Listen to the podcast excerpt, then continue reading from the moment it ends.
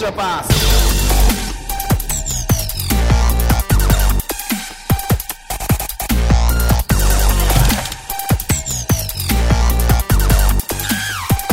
Podcast 皆さんこんにちはエクストラパスポッドキャストです宮本です どうも、慎太郎です。よろしくお願いします。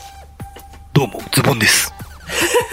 はいじゃあ今日はこの3人でお送りしていきまそすんな話なかったやん か。はい。今ズボンさんが川崎線の取材に行って、はい。面白かったですね。えー時速100キロで車を飛ばして帰ってきてて、警察に多分捕まってる頃だと思いますので、あーしかも酒気帯びですからね。はい。安全運転でお願いします。ちょっとね、 もうダークなところばっかりちょっ と、明日の朝日新聞のそうですね。 20面ぐらいに出てくるかもしれないですけそど、う、20面もありましたけど、まあ20面ぐらいですね。あったっけはい ?20 面もありましたけどね。まあ今日はちょっとじゃあ慎太郎さんと二人で行くということで、よろしくお願いします。す。ということで、はい。僕のエクパの目標というのは、はい。えー日をまたぐ前に終わることというのがですね、1年前ぐらいから目標でありましたんで、なるほど、なるほど。はい。今、ちょうど22時59分。そうですね。はい。っていうことで、えー、あと1時間ではい。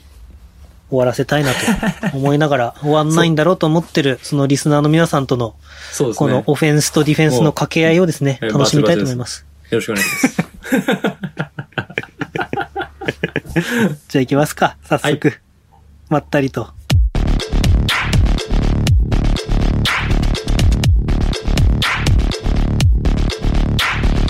エクパーティーよいしょーよいしょよいしょよいしょよいし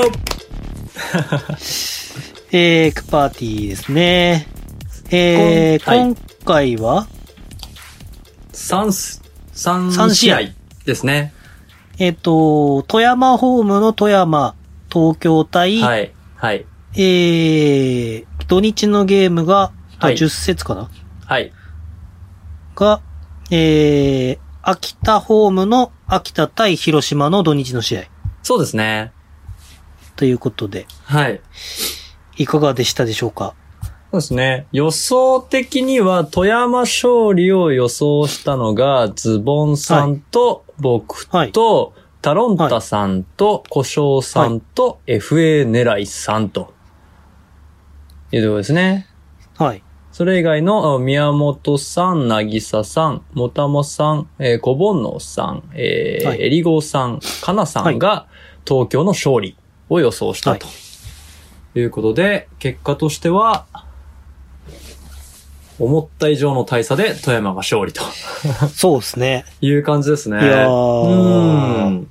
100点ゲームになるとはちょっと思わなかったです思ねわ。なかったですね。正直、僕も思ってなかった。ちなみに僕の、はい。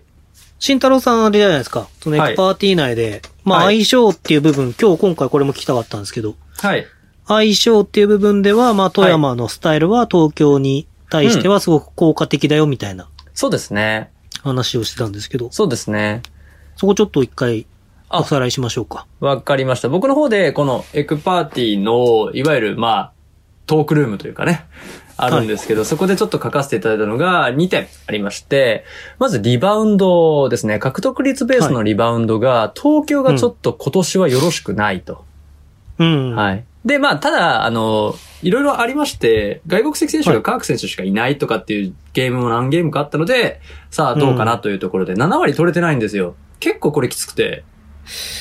7割平均より取れ全て然取なれいて。ない。うん、平均より全然取れてないです。うん。確かにな結構珍しいなと思ってるところで、それでちょっうとんじゃあ、相手にね、スミス選手がいるときにオフェンスリバウンドちゃんと取ってくる、というのに対してどうなんだろうっていうところが一つあったのと、二点目が、えっと、ディフェンスのスタイルですね。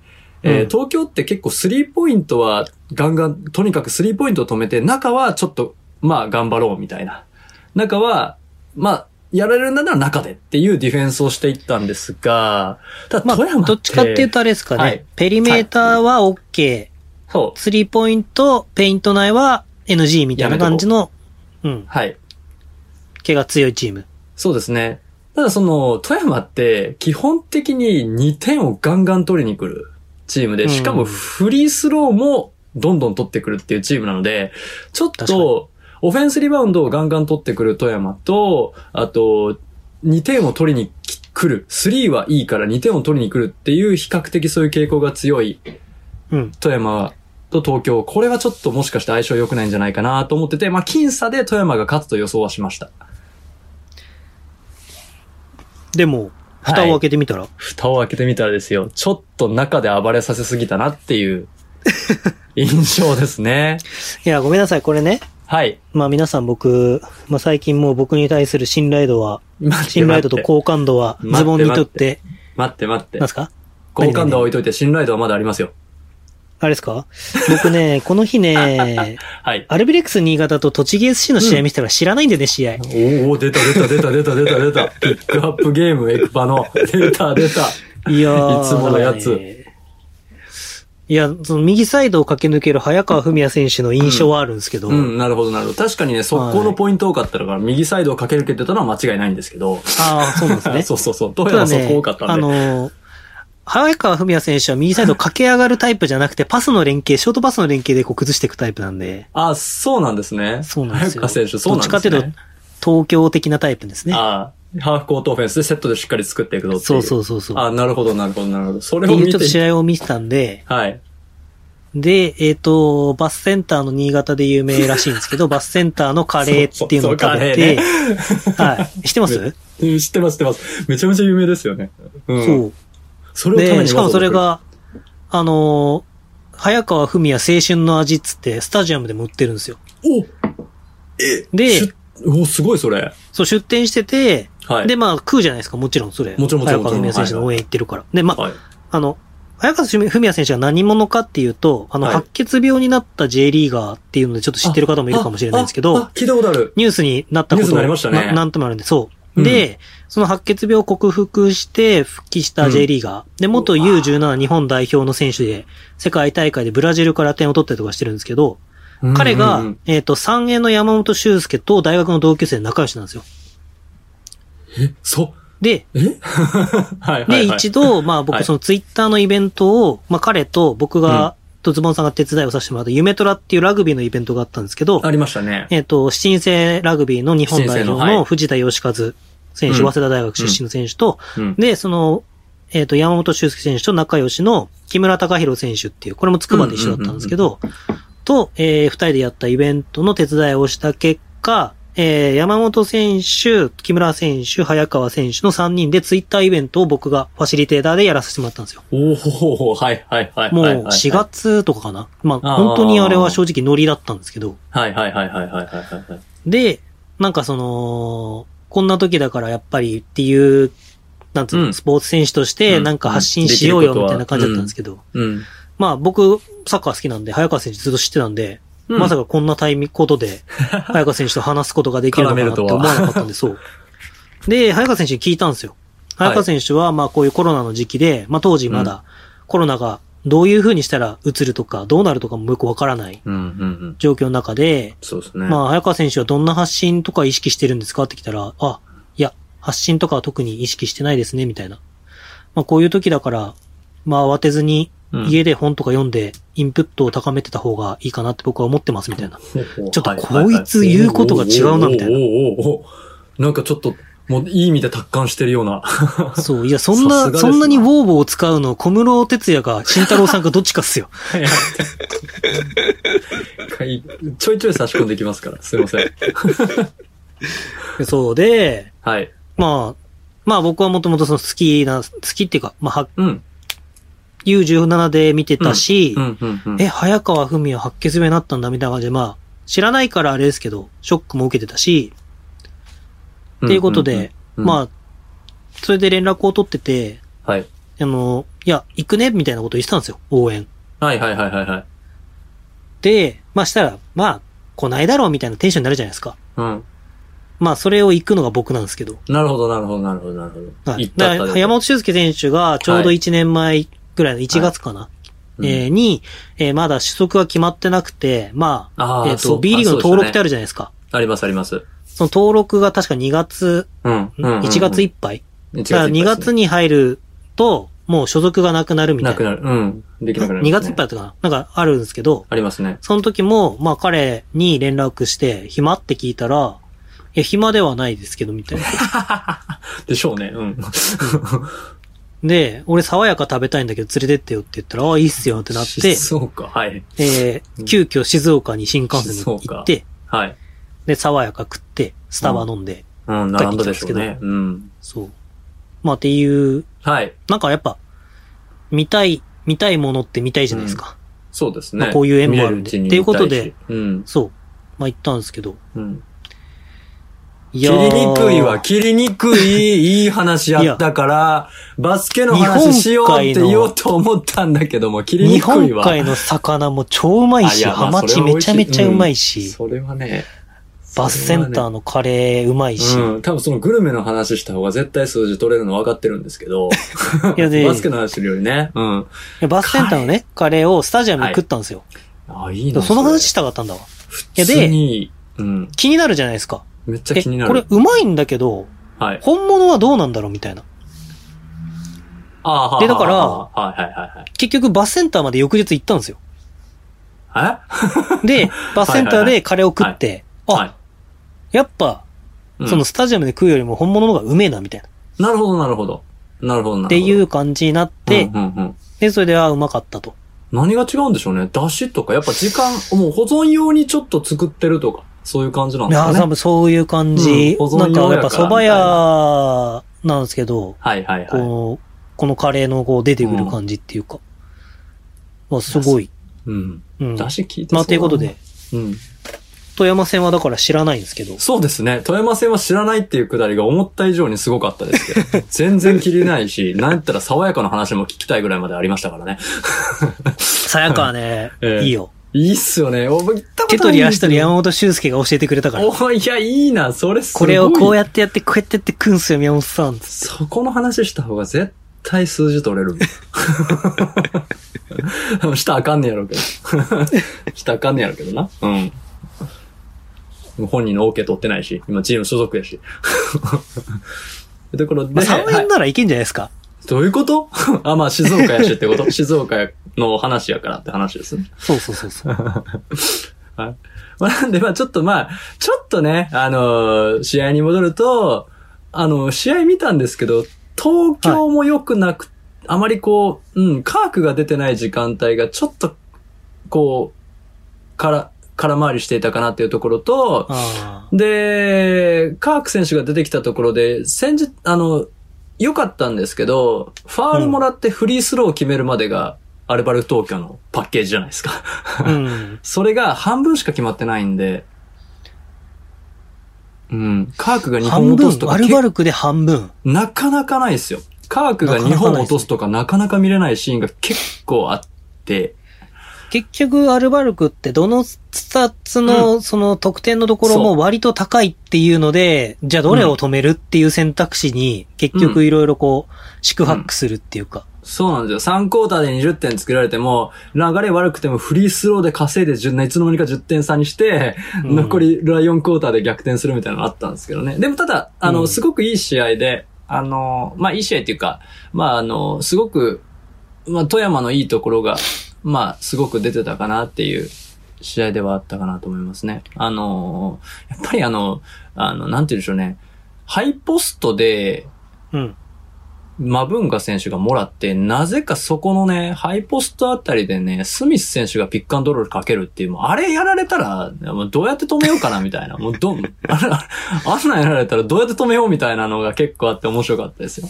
うん。ああ、で も、あのー、シャクのコーチ、それこそ、うん、広島ドラゴンフライズの友情のシャクのコーチはい、にシャ、クのヘッドコーチ。はい。結構バスケッ元トボールを結構習ったことがはい。何回もあって、まあ講習とかじゃなくて僕は別の、あのうん普通にチームをやってた時にチームに来てもらったりとかもしてたんですけど、うん。うん。はい。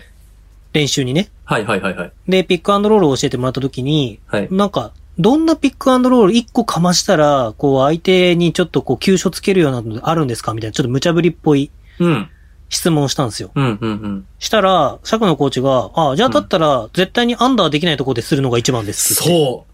マジでそう。本当にやっぱそうなんだなと思って。結局、ハイポストでピックアンドロールするって、うんスペースは狭いんだけど、全員が開いてれば、そあの、小ディフェンスもできないし、できなアいンダーもできないってい、そうう。うん。あの、琉球がやるロゴピックもそのタイプですけうど、ん。そうですね。結局、ロゴピック、ロゴピックってあの B リーグのロゴのところうんでピックアンドロールするわかり波ます沢選手が、うん。慎太郎さんのために説明してるんじゃろうわ。ああ、そうですね。はい、あそうそう。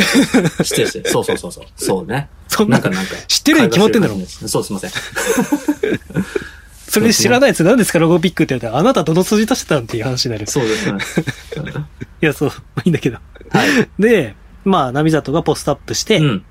で、こう、うん。えっ、と、ショートコーナーとか、ローポストあたりでピックアンドロールするってプレーなんですけど、うん。えー、シャクノさんもそれを実際教えてくれて、うん。うん。うん。で、えっ、と、まあ、背負う形じゃなくて、うんドライブに行ったところに一緒に詰めてってピックアンドロールをしましょうみたいな。はいはいはいはいはいはいはいはいはい。なるほど。で、それで、あの、コーナー、コーナーっていうか、その、T の、T 字のところのギリギリぐらいまで行って、うん。そっから、ロールターンしてピックアンドロール当ててきてくださいみたいな。でしたうら、わアンダーして下通ったら、ロールしたらそのままシュート打てばうんい打いてまし、す。うん。そのまんま、バーンつってロールしたらついてくるから、ついてくるの見えるから、したらそのまんま、いるから、ハイポーストの方に抜けてってフックシュートしましょう。っはいはいはいはいはいはいはい。そうですね。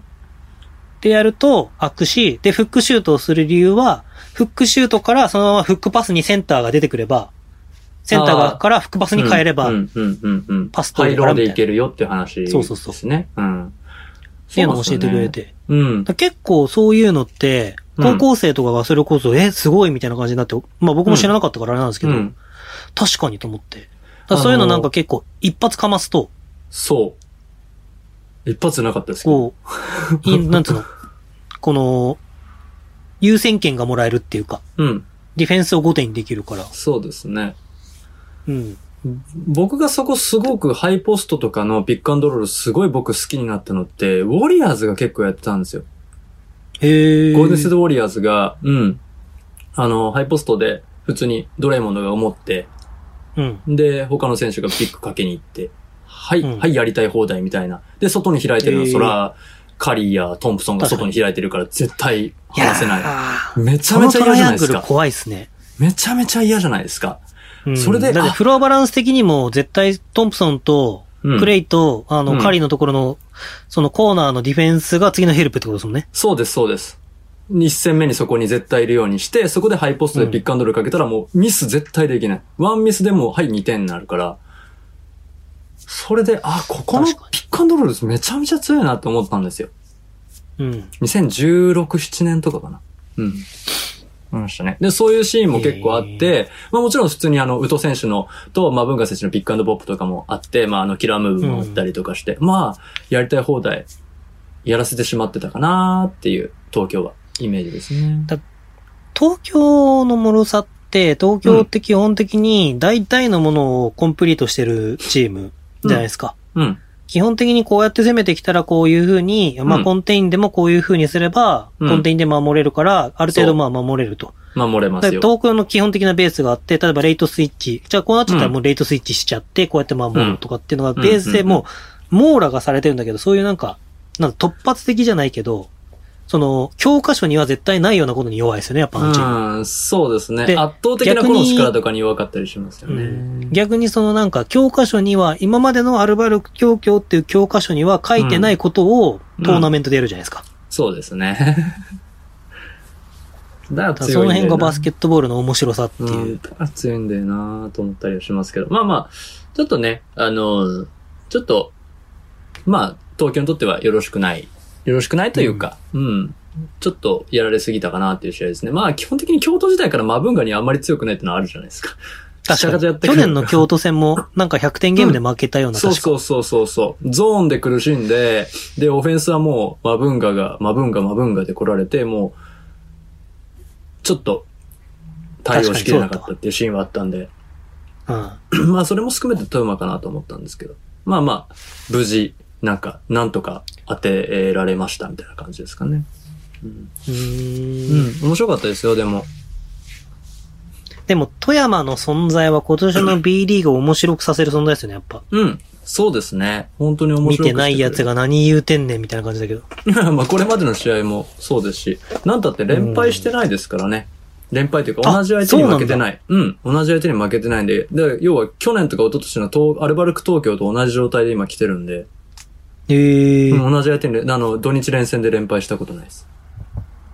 それはすごいな。うん、めちゃめちゃ強い。ディフェンスがとにかく良くなったんでね。うん。まあ、詳しくは僕の記事を見ていただければってところはあるんですけど。絶好調、富山グラウジーズですっていう記事を見ていただければ。今ので僕が見てないことがバレました ね。いやいやいや、あの、もう、結構前なんで。何も見てない最近。自分のコンテ ンツ、やっぱコンテンツとかね、ありますからね。いやー、これね、うん。どうなんだろうね。なんか逆になんかこう、はい。どうなんだろう。みんなどうやってインプットをしてるのかをすごい聞きたい最近。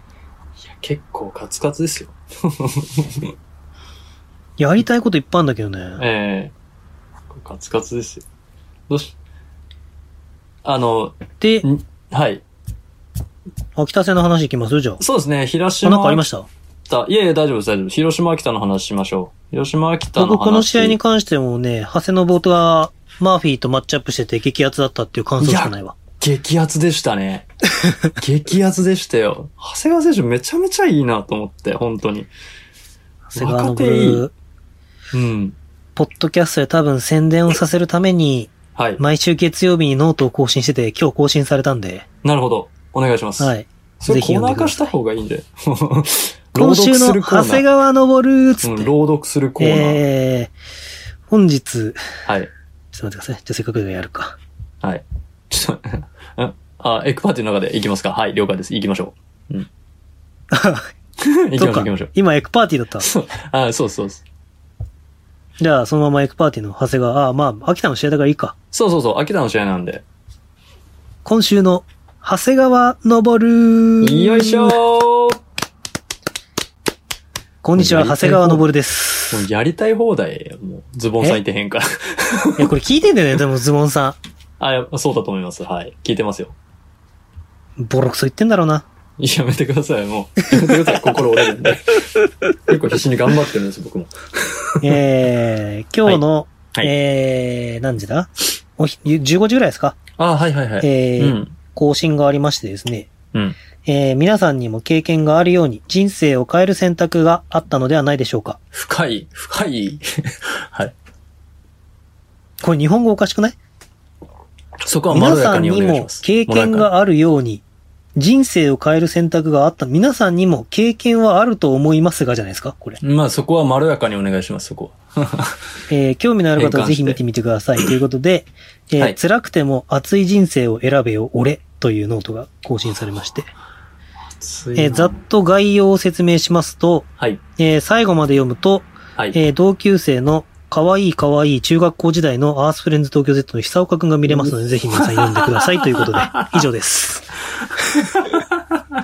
長谷川選手の話出てけへんかったな、今な。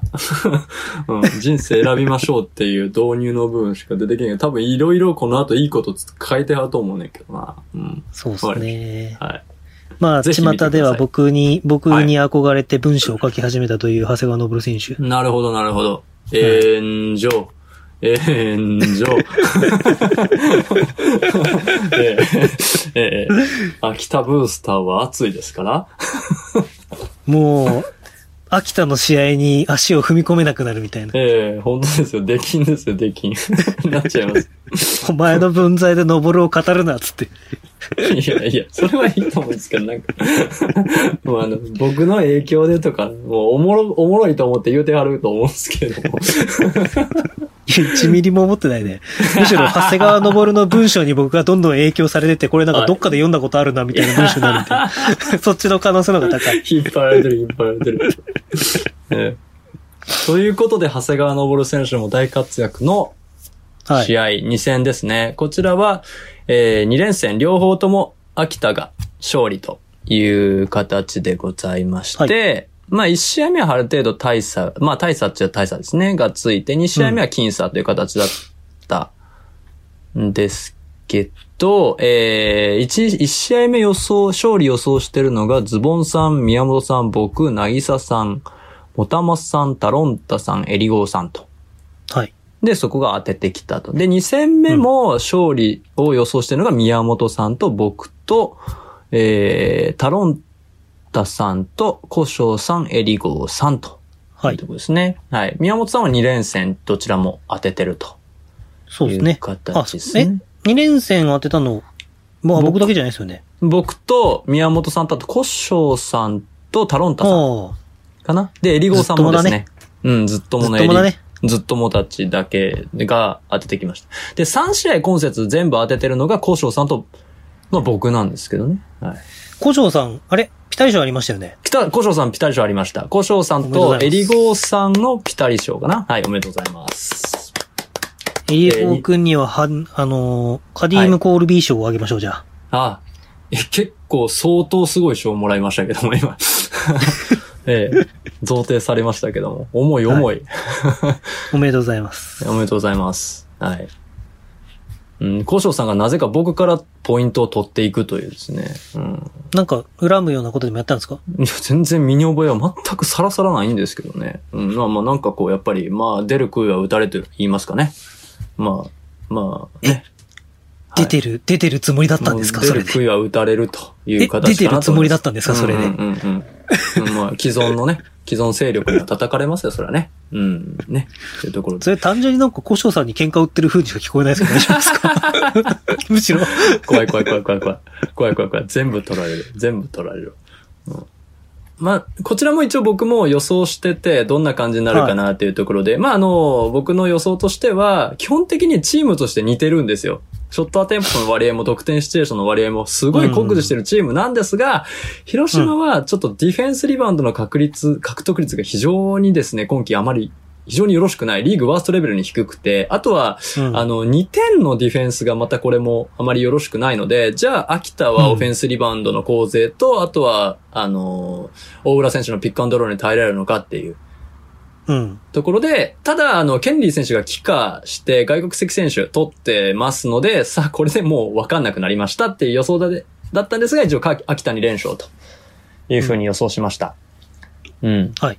まあ、あらかた、そうなったんじゃないかなというふうには考えてます。一戦目は、ちょっと外がかなり好調だったんですよね。まあ当然中を攻めてたっていうのはあるんですけど、実はショットのアテンプトの割合としては、ほぼほぼ2試合目も2試合目も変わんないんですよ。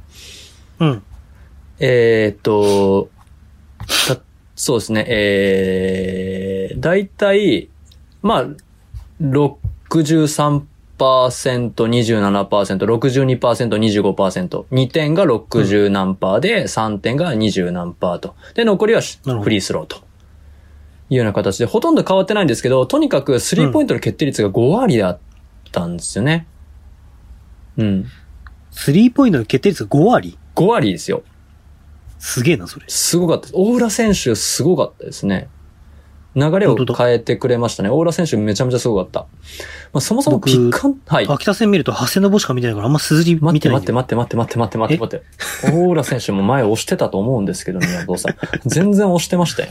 すごい。大浦選手は多分お父さんがフォローしてくれてるから、多分僕、家族事情出てくるから。家族事情で家族ぐるみで出てくるから。そうそうそうそう。怒られますよ、もう。 まあでも本当に、え、ね、でもなんあかの、久々に大浦選手が活躍したっていう感じのゲームで、ちょっと結構スッキリしたっていうか。うん。僕そもそもなんかオーラ選手ピックアンドロールすごく上手いんで、ピックの使い方とか。すごい上手なんで、いや、いい選手だなと思ったんですけど、外もこれだけ打てるとなると話は変わってきますよ、これ。いや、でももともと ね、そういうなんか何でもできる系だったから、うん。そのまんまそうで尖すねっていけるようなチームに入ったことが一番いいですよね。そうですね、本当に、もうあの、伸び伸びやってたっていうような印象ですね。あの、なんかその、はい。多田選手が一時怪我してたじゃないですか。ああ、そうですね、はい。で、その組み合わせがそれで難しくなったのかなっていうのが、僕の中ではあっ。て、はいはいはい。あの、健三さんがどっちかっていうと、はい。その若い組3人と外国籍と、うん。えーベテラン組3人と、うん、うん。えー外国籍っていう組み合わせをちょっとベースで考えてるのかなみたいな。うん、うん、うん、うん、うんうん。っていうのはうん、ちょっとわかります、それ。スタメンでポンって、えー大浦、ただ長谷信って出して、うん。で、そこからまあ一気に、要は勢いで流れを持っていったら、うん。こう、ゲームを落ち着かせるベテランを一人ずつこう、ポンポン入れていくみたいな。うん伊藤選手が入ってきたりとかっていうとこたろだ、その、ゲームクロージングに関しては伊藤選手がこう、うん締めていくみたいな締めてく。感じが理想形なのかなっていううん気がしてたんで。うんなそんなイメージは確かにありますよね。若い選手を同時に出す時間帯が多いなっていうのは思います。まあ、若いからっていうわけじゃないかもしれないですけど、そう見えるうん。ですね。うん、やっぱね、オラ選手のピックアンドロール僕好きなんですよね。ピッもう必ず引っ掛けていく、あの動き。うん。フェイク入れながら、スクリーンに必ず当てて、ズレを作っていく動き、本当にうまいなと思いますね。いや、でもうね、んそれは、カディム・コールビがうまいっていうのもああ、りままあ、すそけどれもあります。それもあります。うんスクリーンがめちゃめちゃうまいっていうのもありますけどね。そこに関しては、やっぱり彼は外はないけど、そこのスクリーンヒットと、やっぱ献身的なそのリブランとか、うん、うん、クリアアウトそとこか、かね。らリバウンドに入っていくとか、うん。えー、ペイントに、あの、ダイブからのシールとか、そうそうそうそうそうそ。そうの辺はやっぱ、一級品ですね。一級品ですよね。うん彼は。うん。あの、すなんで、まあ、それもあって伸び伸び、その、あの、なんだっけな、僕、確かに3クォーターかなんかのね、コールビー選手とオーラ選手のこう、一回ドライブして、アンダーしたところ、もう、もう、もうお互い分かってたよねっていうタイミングでまたリピックして、完全にこう、うん。あの、ディフェンダーの、えっと、浅山選手だったかな忘れちゃいましたよスイッチしてたんで忘れちゃった。古野選手だったかな忘れたんです。それがもう足を、こう、ガクッとこう、ブレイクして、もうドフリーのスリーを打てる。打ったっていうシーンン。があったんですけど、あそこであのコンビネーションはあのタイミングで完璧な息合わせでリピックできると思って僕はびっくりしましたね。ぜひあの3クォーターのシーン見てほしいなと思います。ゲームワンですかゲーム1です。ゲーム1の3クォーターの試合見てほしいなと思いますね。はい。ゲーム2もね、本当にいい勝負だったですね。あの、ゲーム2はね、ちょっとね、あの、秋田がよろしくなかったかなっていうのはあって、というのは、本当にもったいなかったんですよ。もっと楽に試合運べたはず。内容としては、全然。へうんー。ただ、あの、ファイブファールになってる時に、リバウンド頑張って、オフェンスリバウンド競って取れなかったからっつって、ちょっかい出して、ファールもらって2点フリースローみたいなのが、結構2、3回、3クォーターの終わり2、3回あって、それでリード保たれて、とか、あとは、ターンオーバーを奪ったんだけど、それでアリウープパスミスとか、パスミスそでれ、逆でやられるとかっていうのが結構3クォーターに続いて、本当は絶対もっとリードしていい感じに回せるはず、あその、いい点差でいけたはずなんだろうなっていう試合でした。秋田あるあるですよね、それ。まあその、そこのターンオーバーとかよく結局見ますけどね。うんその、なんつうのその、頑張った労力がオフェンスまでうまく最後まで行ききらないと行か、ききらなかったですね。あと、本当この、なんて言うんだろう。こう、うまくいかなかったオフェンスを最初のディフェンスのエナジーにぶつけた結果ファール吹かれるとか、っそうそう、そう、そうなんですよ。ていう、その、なんかまだちょっと荒いなっていうところはそういうとこ ろ。うん。ファイブファールだよって。うん。あの、参考として2回ぐらい僕言いました。苦い、苦い顔するんですよね。えレフェリーそうそうそうこれで吹くのみたいな感じのちょっそうと。そうそうそうで、健三さんとちょっとベンチで話しながらみたいな。うんフリースロー待ちますみたいな。 うん、そういうシーンがあって、ああ、本当はもっと楽な試合になったはずでした。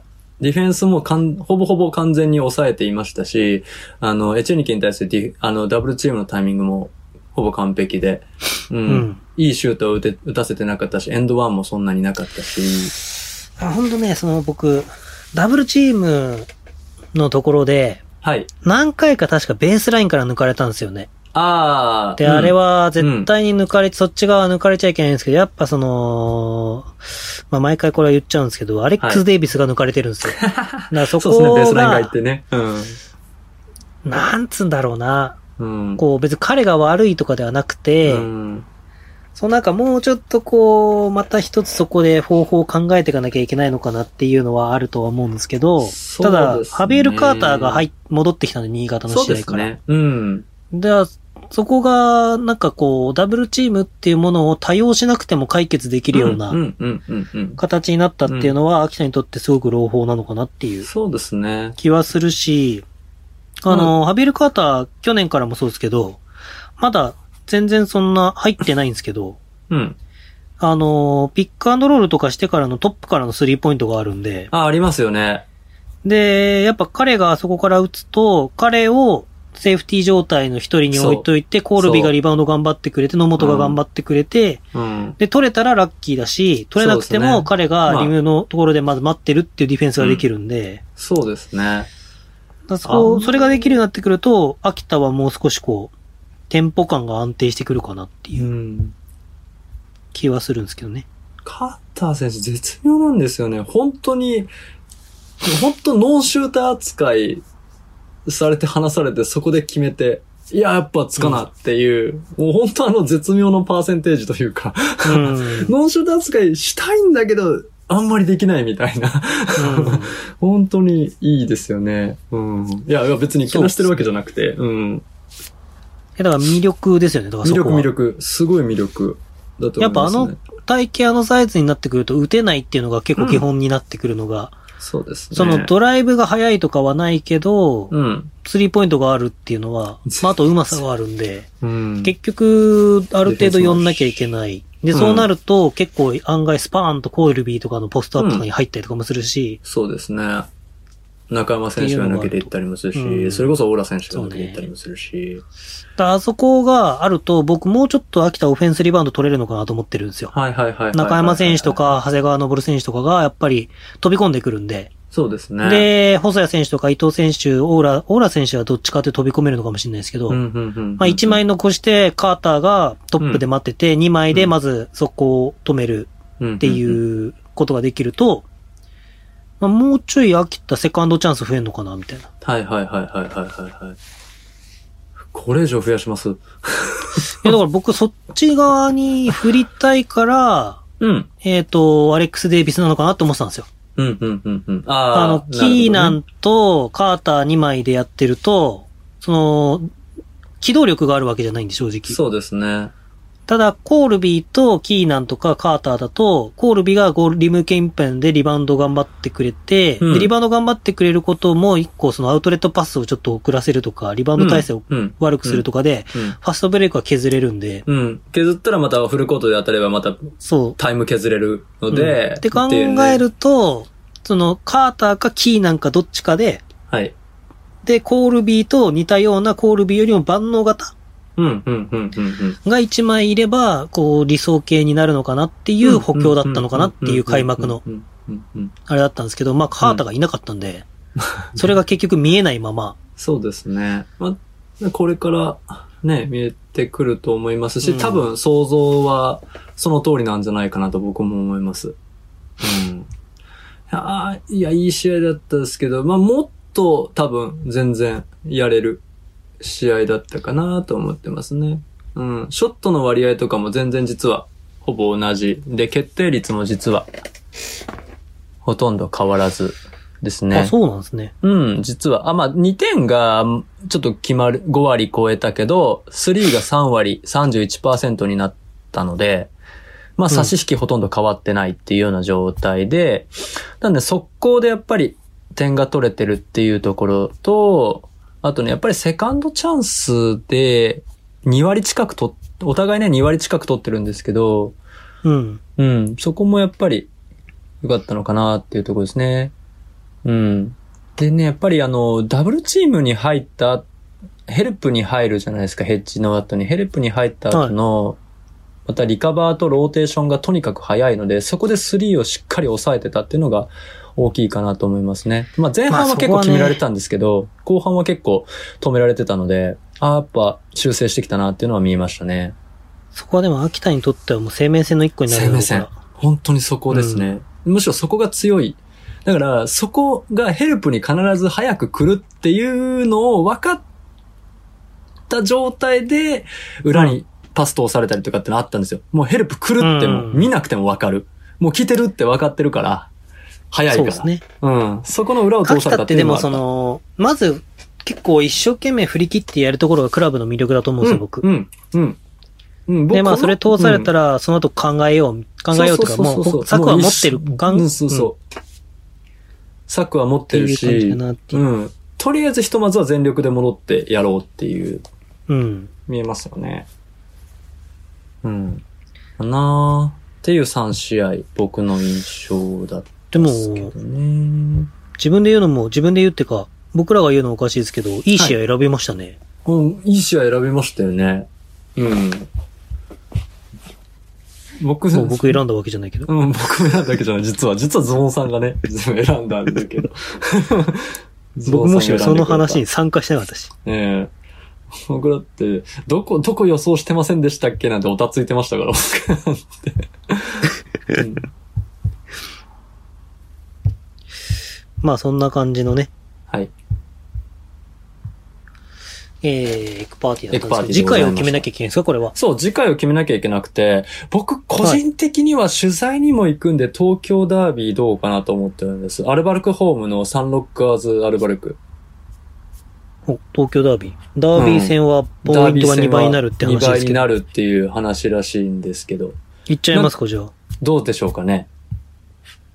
他の試合もちょっと一応さらっちょってとみ見まますす見ます。うん、さらってみましょう。で、えー、あ、違う、ミッドウィークがあるんだ。えそうですよ。水曜日ゲームがあるかそら。うか。ミッドウィーク考えなきゃだ。ミッドウィークすいません。ちょっと考えてなかったな。ミッドウィークはだから神奈川ダービーが川崎横浜であるとか、あとは、うん、僕もそれ思いました。名古屋3円でこちらもダービーがあるし、うん。あ、宇都宮富山面白そうだないいじゃん、この大阪市が。大阪大城阪市のがはしご外したろかみ たいな。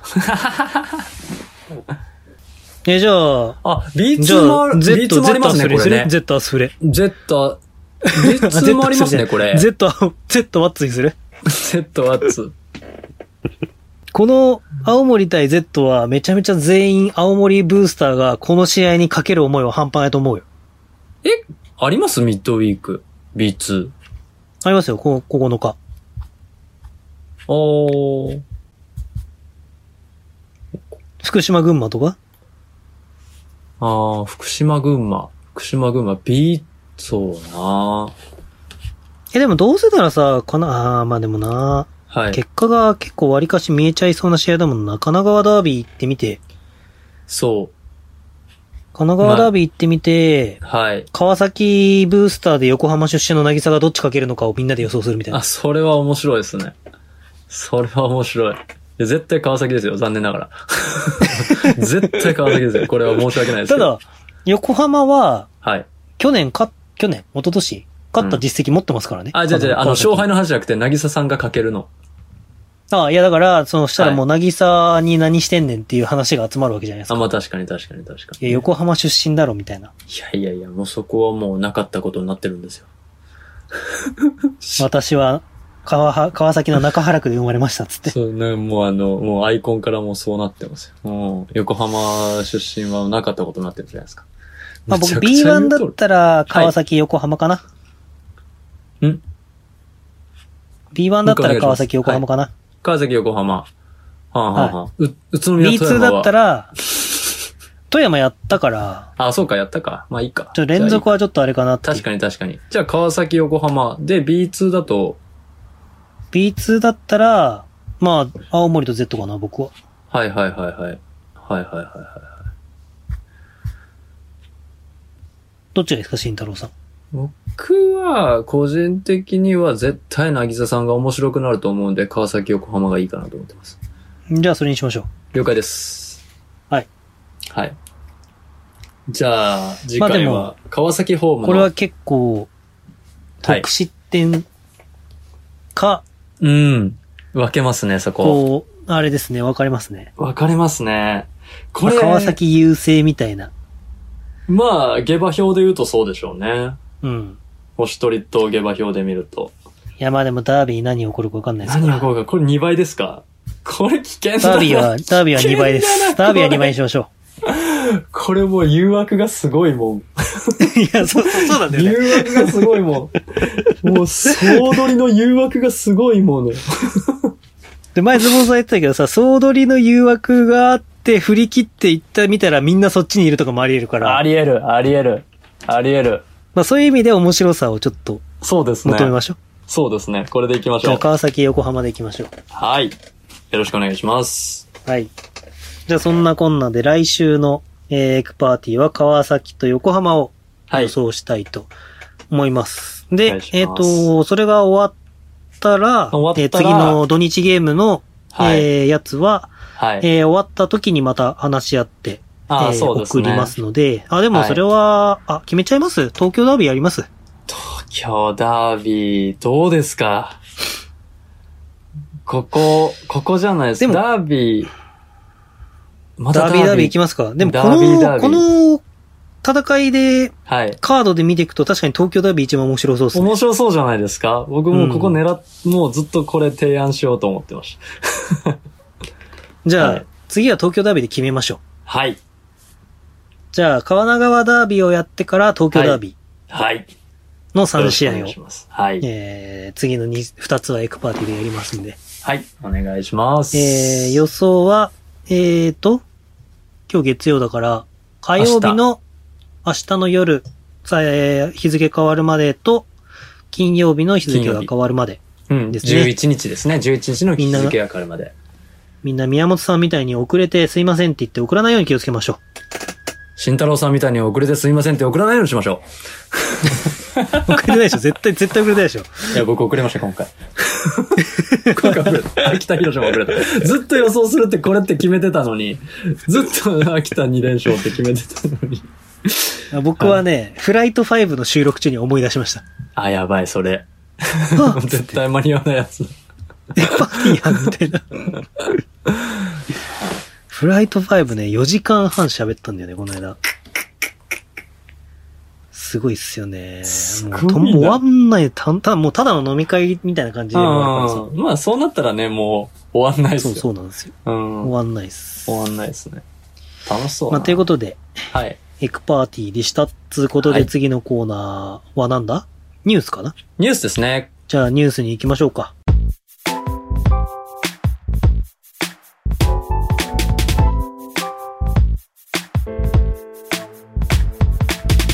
ミヤモンと慎太郎が選ぶ今週の日本バスケニュースよいしょタンタカタンタンタンテレテレテレテレテレテレテレテレテレテレあ NG、アウトアウトアウトアウト。絶対ダメ、絶対ダメ、絶対。カットカットカットカットカットカット。もう、もう何、何するんですか、その、そのパレードは絶対あかんっすよ。 絶対あかん。口三味線でもアウトですよ、それ。 黒い服の人来ますよ。デデーン、ええこれわかりますでで違ーん。いま面す。白いこれはネットフリックスです。ああ。デデーンあっち、あっちか、あっちか。な。はいうん、そこはもう笑っちゃいけないでいいじゃないですか。まあ、ということで、はい。よろしくお願いしえー、今週のニュースですね。ます。はい。まあ、まずこれちょっとはい。まあ触れなきゃいけないかなと思うんで、そうですえね。ー茨城城と、えーうん西宮さんの方で、うん。えー外国籍の、えー14日間の待機が、うんえーきっちり行われなかったっていうニュースが入ってきたんですけども、そうですね。どうでしょうこれは、ちょっとフォローのしようがないと言いますか。ですね。が僕のその、多分、宮本さんフォローされ、していただいてるのかなあの、長友光一さんっていう、あーはいはいはいあ行政書士事務所を経営されてて、帰化申請とかそういったことをやられてる方が、もう多分絡んでらっしゃるのかわからないですけど、多分げ外国籍選手の入国とかうんの規制がどうなるっていう情報をね、ずっと流してくださってて、うんはいすごいこう、頑張ってね、あの法律、司法省との信頼関係を作ってみたいなお話されていたんで、ずっとその、はい多分、えっと、記事にもなってますよね、今回の多分あの、あのそうですじね、ゃあなりましたね。うん。 B リーグで出してたんですね、確か。そうです、そうです、そうです、そうです。なってますんでね、その長友さんとかがね、一生懸命頑張って、ね、あの、スポーツ関係の人たちは、なるべくこう、早めに、ね、入国できるようにみたいな風にしていただいたと思うんで、うん、ちょまあ、うん。うん、ちょっとこれ、あまり今後のために大ごとになってしまったら大変だなとは思ってうます。んただ、その、僕が聞いた話、これ、フライト5でもちょっと話したんですけど、うん、僕も表面しか聞かない話被るうんん、うん。あの、はい結構緩いっていう話を聞きまして、その成田からね。うん、うん、まあね。で、まうあ別になんかその、絶対に人に会わないように、例えばこう、えーこう、隔離をされた状態でホテルに連れてかれてっていうことじゃなくて、うん。別にこう、あの、あそこなんで移動してくださいみたいな感じで、うん。で、別に外出もできると。うん。で、これ結構混乱が起こってるらしいんですけど、巷でも。はいはいはい、はい。えっ、、と、北日が1日目ってみんな数えてるらしいんですけど、北日は0日目らしいんですよ。あー、なるほどね。だから、それは、ちょっと僕も細かいところ知らないんで、うんその茨城さんと西山さんがどういうことをしたのかっていうのはちょっと、あれですけど例えばですけど、あり得るのは、数え、うん、えー、1日目と数えて13日目に連れてっちゃった。うん、でもそれが、えっ、と、なんか電話確認みたいなのがあるらしいんですよ。今ちゃんとどこにいますかみたいなう。ん。そう。で、ちゃんとどこどこのホテルにいますと。はい。っていうのがなんか1日2回ぐらい電話が来るらしいんですね。僕もアメリカ人の知り合いに聞いたんですけど、アメリカ帰ってて、で、それで日本に戻ってきた時に14日間滞在。で、うんなんかその、滞在場所家から出なければいいみたいなこともあるらしいんですよね。ももともと日本に住んでる住んでた外ら国ね人っとかてだと。いう。うん。そう。まあ、自宅待機でみたいな。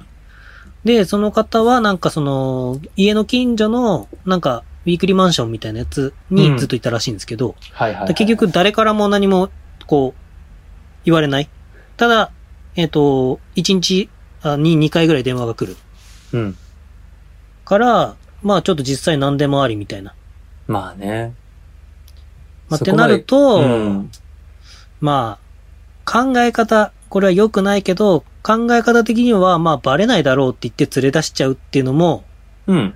まあ、それやっちゃいけないんですけどね。うん。まあな、ってん。いう。わからんではだないと。これ、んいや、わからん、うん。まあ、これ、やる意味あんのみたいなことは誰か偉い人が言っちゃったら、ね。そのね、連連れてくるのは偉い人じゃないから多分、うん。 10日目で連れてきちゃうとか。もういいよ、したことにして、電話はちゃんといますって言えばいいんじゃないみたいなことを言われちゃったら、うん。みたいのはちょっと思いました。そうですね。うん。大丈夫でしょう。まあ多分大丈夫なんですもん、多分普通は。そうそうそう そう、なんか。うん。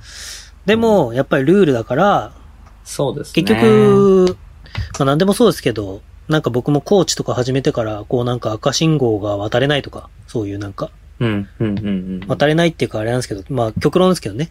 こうう、ん、わかります、わかります。学生の時は赤信号無視して渡ったけど、コーチになってからはなんかそういうのをして、こうやっぱり、これそれこそ東堂さんがスタンド FM で最近よく言ってるんですけど、はい。自分も完璧じゃないのに人にそ、うやっぱり指摘をしなきゃいけないっていう、この難しさもあるし、うん。その自分に対しての、こう、なんか跳ね返りみたいなものもすごいコーチって感じますよね、みたいなことを今日の配信かなんかで言ってたんですけど、ちょうどね、今日ドレン・バーンズが解雇され、解雇っていうか、その双方合意で、えー契約解除になっ解除た話を話してるんですよ。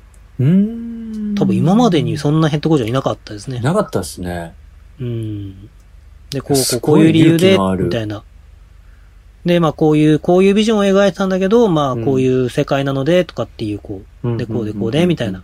うん。っていうことを言ってるんで、もし東堂さんのスタンド FM をね、聞いてもらえれば、そういうのはいも、新しい視点で聞けるのあでそう、なんだちょっとそれは、めちゃめちゃ気になりますね。だってうん、絶対そんなん、普通言わないし、言っちゃダダメなもんだと、ね、まあ、そう思でうす。じゃないいですか。はい。っうん。すごいなうん。ていうことで、まあ、本当ね、だからルールは、やっぱ守らなきゃいけないんですけど、うん。ただその、なんだろうね、でもバスケットボールも僕一緒だと思ってて、やっぱルール、チームのルールとか、要は、ルールがあるわけじゃないですか、競技にも。ありますよそれやっぱり守れてないチームって弱いですし、まあ、魅力を感じないですしっていうところはどんどん繋がっていくのかなって、まあ、それこそそういうのも東ーさんとよく最近いろいろ話す中で話させてもらったりとかもしたんですけど、うんまあ、だからもっと学ばなきゃいけないよねって話を東ーさんとするんですけど、これなんか無理くり繋げる部分もあるんですけど、まあ、レバンガが昨日の川崎戦に負けたんですよね。うん、うん、うん。で、もともと、宮、あの、宮永さんは東芝からキャリアをスタートしてるんで、大東から。やっぱりホームでずっとやってきた場所、うんで、、去年までは富士通にいて、ずっと近くに多分その辺に住んでたんでしょうし、そうですね。っていう場所で、まあやっぱね、もともといたチームに勝ちたいっていう気持ちが、なんかむしろすごく宮永さんから溢れ出てたっていうか。ああ、なるほど。なるほど。でもなんかその、気持ちでどうにかなるっていうことも僕はあるとは思うんですけど、ここれももちろんもちろん。まあ最後のとしこつろはこいね。ですけど、東堂さんに言われたことですごい印象に残ってる言葉があって、はい。僕結構東堂さんがまだアシスタントコーチ時代に、アスフレの練習を見学させてもらったことがあるんですよ、東堂さんに連絡を取っえて。ーうん、はい。もう置いで、てくださいいよ、いつでもはどうぞ、みたいな。 はいはいはいはいえ置いとくことあった。いやいや、まあうん後で LINE します。で、まあ練習実際見せてもらって、はい。で、東堂さんが本当にすごい優しいんですけど、僕のとこにわざわざ来てくれて、今日の練習どうでしたって聞いてくれて、で、今日の練習は、こうでこうでこうで。で、こういう、こういう感じのメニューで、今チームはこういう状況だから、こういうことをやってて、で、こういうグループ分けがあって、みたいな。うん。で、なんかまあ、今、現状の B リーグのリルールだと、やっぱりこういう風に分けて、こういうトレーニングをしてって、こういう技術が必要で、こういうスキルが必要で、みたいな。って話をすごいしてくれて、で、うん時間ないんだけどって言ってたのに30分ぐらいずっと話をしてくれたんですよね。うわはい。で、その時にすごい印象に残ってる言葉が、その、今って根性ってすごいいらない、いらないっていうか、時代遅れっぽい感じに思われてる。うん。うん。けど、根性って絶対必要で、うん。ただ、その、スキルとか、その効率っていうものも必要で、うん。結局、ダブルスタンダードじゃないけど、その二輪が回らないと、うん日本バスケは強くならないんだよねっていうことをすごい言言われたのが、僕すごい印象的で、そうっすね。ただその、投げるとか蹴るとかって昔ありましたけど、僕も投げられたけど、うんうんうんうん殴られま輪したね島エリアがさ、左手のレイアップ打てないからさ、もう殴られるわけよ、ひたすら。カットでお願いします。今、東堂さんのええス話。スリーメンは永遠とさ、往復させられるしさ。あはー、ありましたね、そういうのね。めっちゃある。めっちゃ往復させられる。でさ、北海道だとさ、体育館広いからさ、なんか2面取れるんですよね。はい。バスケコートが。で、なんかさ、よくわかんないさ、バレー部がさ、なんでお前らこんな時間に練習終わるんだよってなってさ。あ、で、なんか撤収したらさ、よし、じゃあ向こうのゴールも出せみたいになってさ。ねえ、ななんるかね今ま。でさ、横で声を出してただけの1年生がさ、急に同じメニューをさ、隣でやり始めるんですよ。で、イリアさんとかがさ、なんか左手のレップってやつがさ、外した瞬間にさ、イリア何やってるんだとか言われて、はい。リピートだとか言って、みんなひたすらまたリピートして、エントスリーメンをつ走り続けるみたいありますよなねの。がね、まああったんそですけこど、はまあ、もう、輪島エリア選手がって言わなくてよかったですよ、今の。 そこ丸々なくても通じましたよ。うん。いやで、まああって、まあそんな時代だったわけですよ。思い出のね、青春の1ページですよね。そうんあだから、そう、であると思います。ロジックがあって、セオリーがあって、ロジックがあって、そうそうそう効率があった上、最後の最後は根性だはあると思います。そう。でもだから、根性が必要ないんじゃなくて、結局根性っていうのはどこかしらにちゃんと必要で、うん。それは失ってはいけない一つのう能ん能力というか、その、なんつうの力の一つ。うん。でも今は効率っていうのをすごく重要視されてるから、どんどんどんどん効率化をしようとしてるけど、それだけに振り切っちゃうと、絶対強くはなれないみたいな。うん。まあ、そのフェーズも必要かは、必要かと言われれば必要なんですけどね。効率化を突き詰めたっていうフェーズを必要で、で、そっから、じゃあでもっていう。そうそうそう。 NBA それのがヘすッドごいコーチのタイムアウトとか見てたらね、あの、そうインサイ声聞こえるじゃないですか。録音、うんあの、マイクで拾ってるから。うんもうだからもう気合だ、気合入れてけとか、 絶対負けるな とか、ここ勝負どころだぞとか、もうずっとそういう、ポポビッチでもそういうこと言ってますからね、あの 理論派の試合中は。そう、そうなんだよ。でもそうなんですよ、やっぱりね。うん。で、そのなん、ん東堂さんがヘッドコーチになった時かな。はい。に、僕は大田区蒲田の青少年なんちゃらかんちゃらのセミナーに出たんですよ。はいはいはいはい。で、東大田区の蒲田の中小企業向けのセミナうーん。おー。で、 まあそこら辺の社長さんとか、そのですねなんか偉い人たちが集まるんですけど、うん。まあそれの講師が東堂さんだったんですよ。ほうほうほうほうほうほうほうほうほう。マネジメントとか、 わかんないですけど。そう、そういう感じの。うんうんうん。で、まあその、なんつうの。こう、今、宮崎哲郎から LINE 来ちゃって、こうめんどくさい感じなの。いや、待って待って。ウォールに意義ありって来たんですけど、今日ちょっと僕は YouTube でウォールに、ちょっと今、待ってよ、今、ちょっとポッドキャストでから来ないでっていうとこは。気になっちゃいますよね。ウォール。ちょっと待ってください。ちちょっと待って、ポッドキャスト撮ってから待ってって送るから。はい。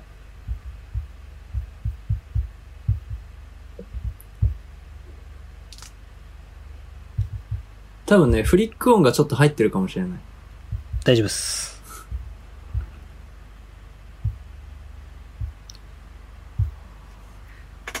で、はい。 で、とか言って、はい。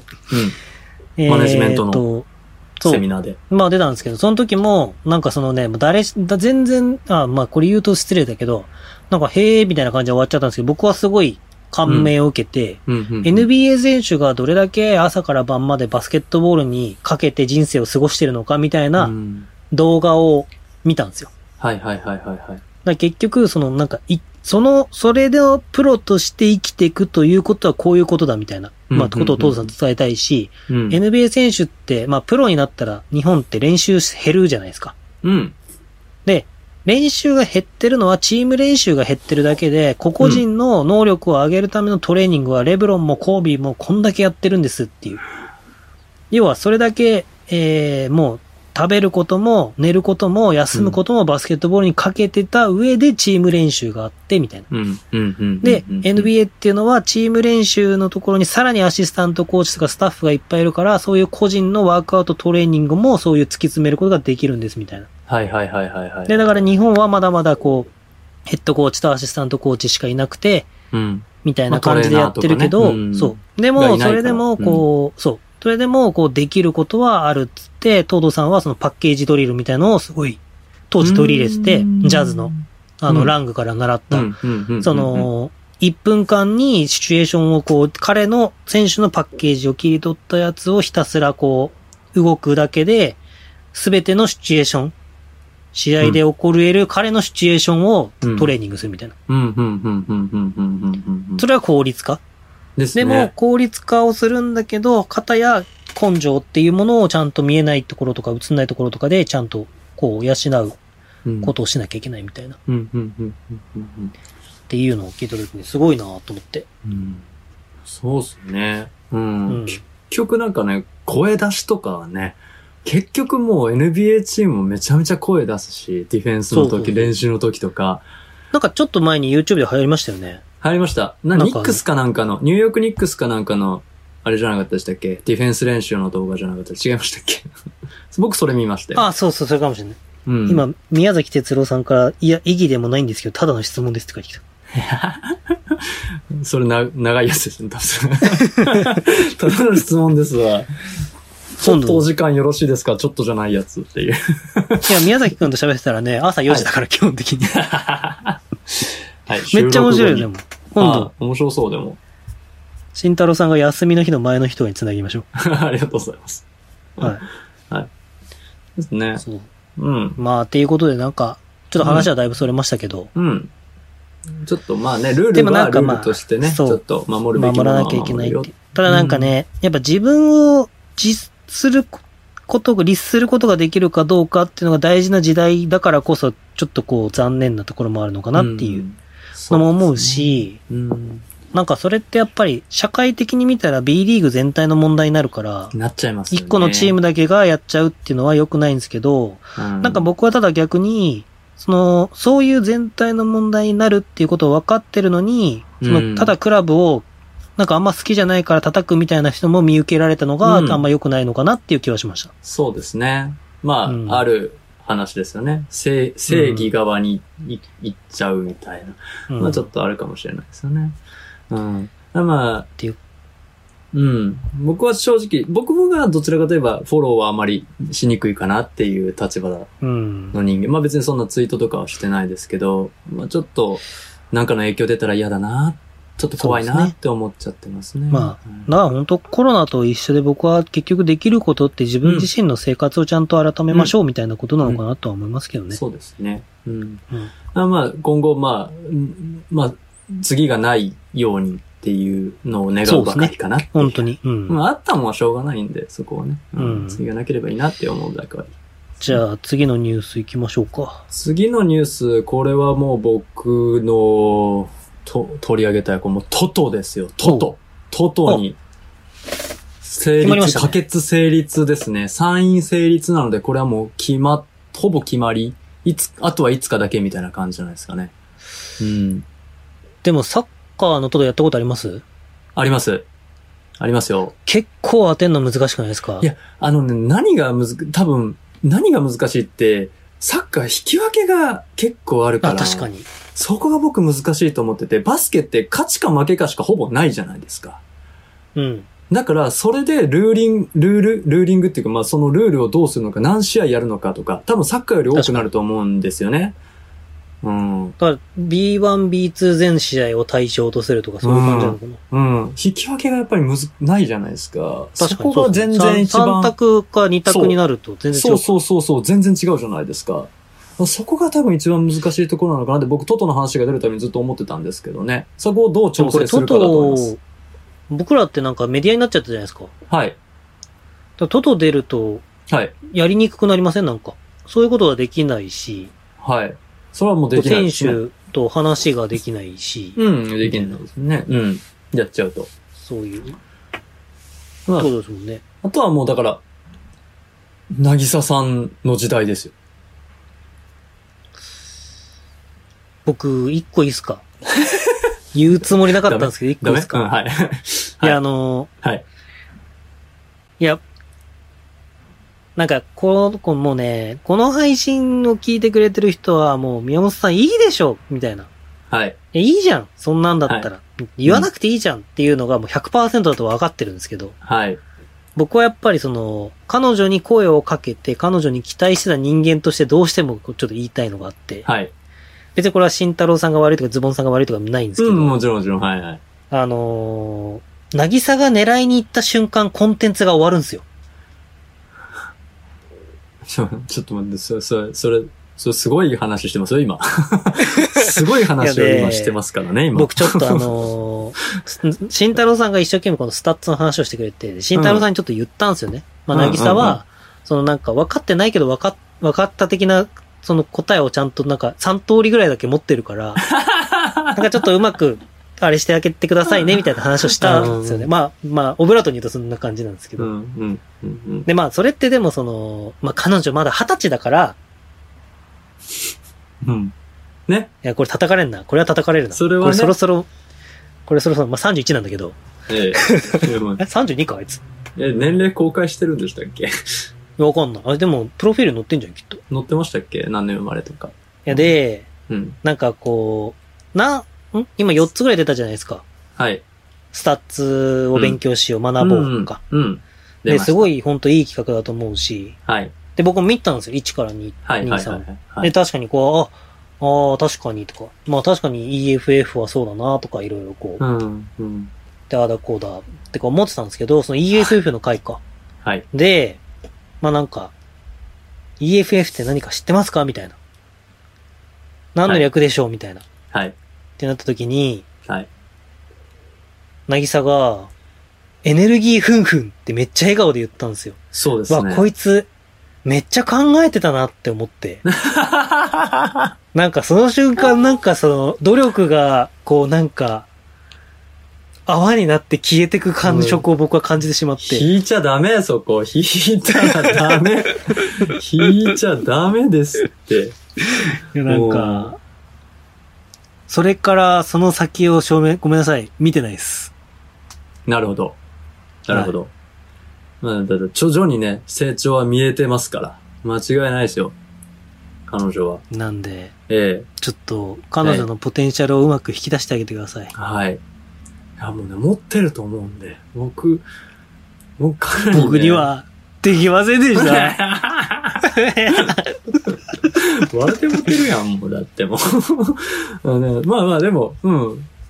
当てること、まあまあ、なぎささん、今、なんだったら予想めちゃくちゃ当ててるから、ね確、かにそういう、例えば、まあ、メディアとしてやりにくいけど、でも、いいんじゃないですか 僕、そ、それは、まあ、ごもっともっていうか、一緒なんですけど、あのね、あの、あいつ間違いなくエネルギー夫婦用意してたなっていうのをあもっとまあまあ怒ってほしいんですよ、僕は。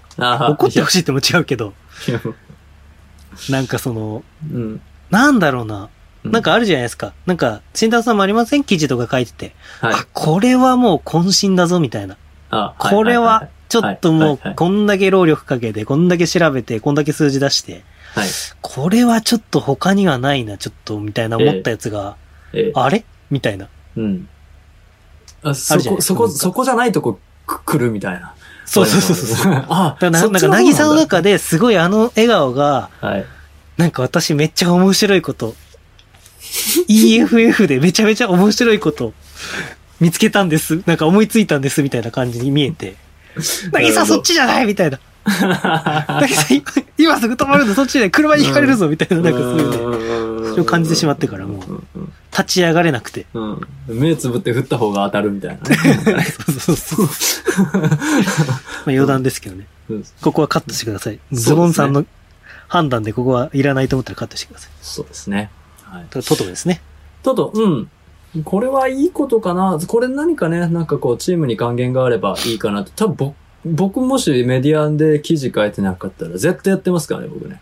そうですね。でも、その、世の中掛け事が好きな人にとっては、うんお B リーグのくじがあるからやってみるかみたいな感じで B リーグを見る、見るってそういそううそうか、そうそう。関わる新しい人ねもいるってことね。うん、うん、うん、うん、うん、うん。ちょっとあるんだって。僕、それこそトトで一つエピソードがあるんですけど、はいはいはまあ僕サッカーも、あの、皆さんご存知の通りし好きなんで、い。ない。まあトト、本当にちょっと、ちょっとちょろって買ったこととか、うん、うん、うんうん。ちょろっていうか、そのなんつうの、まあ1000円分ぐらい買ってた、みサッカーの予想しながら買ってた時期結構あったんですけど、はいはいはいはいはい。あの、いいですねビッ。グあるじゃないですか。ビッグね。ビッグが10億円の時に、キャリーオーバーで、うん。ビッグを買ったんですよね。なるほど。で、僕土日仕事なんで、はい。で、あれ当たるとメールが来るんですよ。そうなんですね。そう。外れた時は何も来ないんですけど、当たった時はおめでとうございます、当選しましたみたいなメールが来るんです よ。ちょっと待って、えそれ今を気づいてますすごい振りしてますよ、今。 今すごい振りしてますけど大丈夫ですかはい、大丈夫です。いや、で、はいはい それで、はい。まあ、休憩中にね、はい。パって最初にメールを開いたら、へっ、はいって思ったわけですよ。あ、それはもう、であ、ビッグ、10億円ですよ。キャリーオーバーして。はい。そう。僕もう10億円手にしちゃったと思って、 もう、呼吸がうまくできないんですよ。でも、そうえだろうね。どう、てかもう仕事じゃないですよね。だってもう、うんこの瞬間、なんだったらもう、すいません、やめますみたいなこと言ってもいいぐらいの額が入っちゃうわけですよね。おうおうおうおうおうおうえどうしよう、え、どうしようみたいな感じで、パスワードがもう、こう、こんなんなってあくるわ。かるわかるわかるわかるわかるわかる。 ええみたいな。っわかるわかる。てなって、はい打。ったら、僕その時初めて知ったんですけど、トトビックって6等まであって、はい僕その時900円買ったんですけど、はい。おめでとうございます。6等の620何円当たりましたみたいなや つで。むしろマイナスっていいや、う。マイナスやん、それ。うん指先の震え返せよ。うん手につかなかった午後を。 9億、9億何千万分返したいぐらいですよ、今気持ち。そうですね。 あれはマジこんな、打てなかった。 本当のとこどうだったんですかこっそり教えて本当のとここ。本当のとこ。いや、本当のところは、でも、どうだろうな、トトで一番当たったの、あ、僕ね、でも、あの、 これもこれでまたあれですけど、はい。あの、ワールドカップのトト、あ、 ワールドカップが対象になった時があって、ありましたね。あ、ありましたっけそんなの。知ってますあったんですか ?2018 の、あ、違う、うんうん14のワールドカップの時かうな。んうんうんうんうん。あのーまあ、僕やっぱ予想とかをするときは、市場を挟まないっていう、はい。な、考えで一応立ち向かってるんですよ。はい。で、だから、結構前々から予想してて、もう予想忘れちゃってたんですね。はいはいはいはいはい。、で、2014の、えー、あ、違う、あ ?2014。うん。 14か。うん。 14のワールドカップの時に、ん ?14? ブラジルワールドカップか。ブラジル。うんの時に、まあ僕ちょっとブラジルワールドカップに対してちょっと個人的にもすごい思いがあった んで、まあ、そのユニフォームを着て、はい。僕宮本のユニフォーム持ってるんですけど、青もいいですね。はい。はい、宮本のユニフォーム着て、まあ応援してたんですよ。はい。本当に。で、したら、まあ、本田圭佑がゴールを決めて、雨の中の高等上原先生ね、はいはいはいはいはい。決めて、もう先制して、うおーってなったら、逆転されて、1、2で負けたんですよ。うんうんうその後なんか。急に足が重くなってみたいな。うんうんうんうん。ザッケローニの時ですよね。うん。で、コンディションがうまくいかなかったんじゃないかとか、個の力がどうちゃらとかなりましたけど、で、まあ、途方に暮れるわけじゃないですか。負けまうしたわ、ね。日本負けたよと。うん。で、ワールドカップ初戦を落としたら、グループステージを突破したチームはほぼないみたいなデータがあるわけですよね。うんうんうんうんうんうん。でもなんか日本ってそういうところってなんかちょっと都合よく、 こう、メディアって回そうとするから、うん。いや、どこどことどこどこにも勝てるみたいな、コロンビアにだって勝てるみたいな、なんかそういう なんか、いや、コロンビア強えコぞみロたンいビな。アだぞっていうね。そう。っていう ね、うん。こう話が回るじゃないですか、また。もちろんもちろん。ドイツの時もそうでしたけど。はい。で、まあ、いやー、コロンビア強えぞみたいな。って思いながら夜帰ってきて、うん。トトそういえば買ったなと思って。開いたんですよ。はい。したら僕、日本代表負けるのにかけてて当たったんですよ。2万5千円ぐらい。 2あ万のって、どこミニ、ミニトトってやつで、うんうんうん。 10。万ぐらいがマックスのやつがあるんですよ。うんうんうんで、3試合かなを予想するんですけどうん。、はいはいはい。それが、あ3試合5試合かな ?5 試合ぐらいを予想するんですけど、そのワールドカップの5試合のやつが当たって、うん。 400円ぐらい買って2万5千円ぐらいだったんですけど、ボロ儲けじゃないですか。そう。でも僕は、なんか日本代表にコートオブジュバル戦に確か引き分けと負けでかけて て、はいはいはいはい。出ちゃってる、なんか出ちゃってる。 そう。もう冷静が出ちゃってそうるよそね、うそう。冷静さが出てて、 冷静があん出ちなゃってる。にユニフォーム着てまで応援してねたえ僕が応援、してたのに。お金かかると負けにかけてるみたいな、そうですね。冷静出ちゃった。ありましたね。 まあでもね、そうですよでもね、うん。えちょっと、ととも、とともぜひやってほ、やってくれ、やってほしいですよね、なんかね。ミサさんとか。まあそうですね。ねう。ん。そういう記事もあってもいいんじゃないかなって。確かに。予想記事あってもいいんじゃない かな。そうですね。うん予想記事は面白い渚がですね。 切れなそう。切れないですはかねめっ。ち切れないですかね。切れなゃ、めいでっすちかゃね。研いでなさそう。うん、切れないですかね。う渚の部屋とか汚 そう。ん。いやいや、それは悪く、ただの悪口です、今 のは。今のはただの悪口ですから。いや、マジで、そろそろ渚まに刺されんじゃねえかなと思っいてや、るんもでうすほよ。んまですよ、マジで。うん怖い、怖い、もう。じゃあ僕もう一個いいですかはい、お願いします。いいですよ。 ?W リーグオールスター2020-2021、はい出場選手が決定しました。決定しました。はい。えー、まあファン投票で、まあこれもね、あんまり普段と変わらない感じなんですけども、うん。えー、チームがですね、チーム渋谷とチーム原宿っていうのに分かれてまし て、面白いですよね、これね。これは面白いですね。これ面白いですよこうね。ういうエンタメ性的なところはなんか女子の方がめちゃめちゃ面白いんですよん、ね。面白い。最初にドラフトとか始めたのも、ね、女子でしたしね。そうそうそう。で、まあファン投票選出が1位が町田瑠唯選手で富士通レッドウェーブですね。うん、間違いない。 6う年ん連続6回目で最多投票なんでキャプテンです。全体でも最多ですね。はいはいはい。で、えー、チナユリ選手、えーうんシャンソンですね。初出場ではい。すね。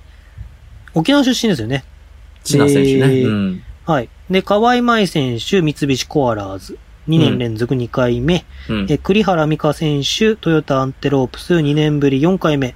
はで、あ安間しおり選手、安間トヨタアンテロープス2年連続2回目の選手ですね。うんうん。が、あ二回目とかなんだえーファン投票のチーム原宿ですね。はい。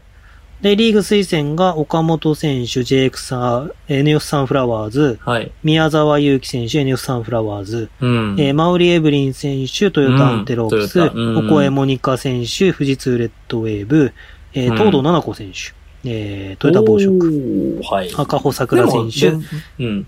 連続ですね。こでのすよね辺は連続です。うんで、伝送。で、僕の大好きな選手が一人選ばれました。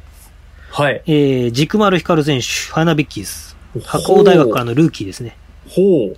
ほう、ほう、ほう、ほう、初選手。何が好きって、なんせ可愛いなるほど。ちょっと検索します ね。今もう、コントロール C とコントロール V がうなりました、今。で、谷村理香選手、日立ハイテクーガーズ初選出。あで、クーガーはズ移い。籍して、よかったな、シャンソンから移籍したんですけど、よかったな、っていう。うんで、宮下紀穂選手、愛心 AW ということで。うん。で、まあえー、これまたちょっとね、B リーグの方々もこれ注目してほしいと思うんですけど、はい。ヘッドコーチ、はい。内海智秀、日立ハイテクーガーズ。 おおアシスタントコーチ、お宇沢淳、シャンソン化粧品。 もうこの B リー !P リーグ、が。ブースターも見れるような、おえこのね、えもう確実選出で。すよ。うん。で、まあ、ツイッターでプラスワン投票っていうのがありまして、はい。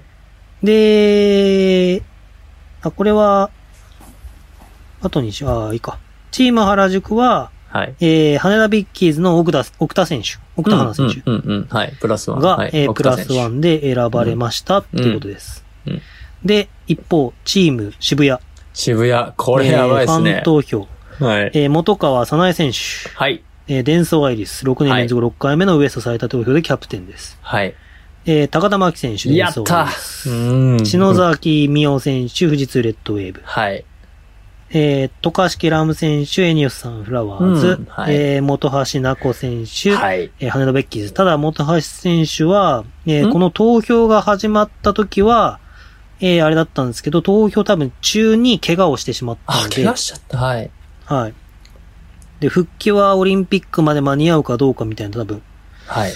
くらいなんでちょっと、うんまあ会場にはいるかもしれないですよね。うんうんうんうんうん。いや、い出場るでしょはうちね。ょっとうん難しいかなと思います。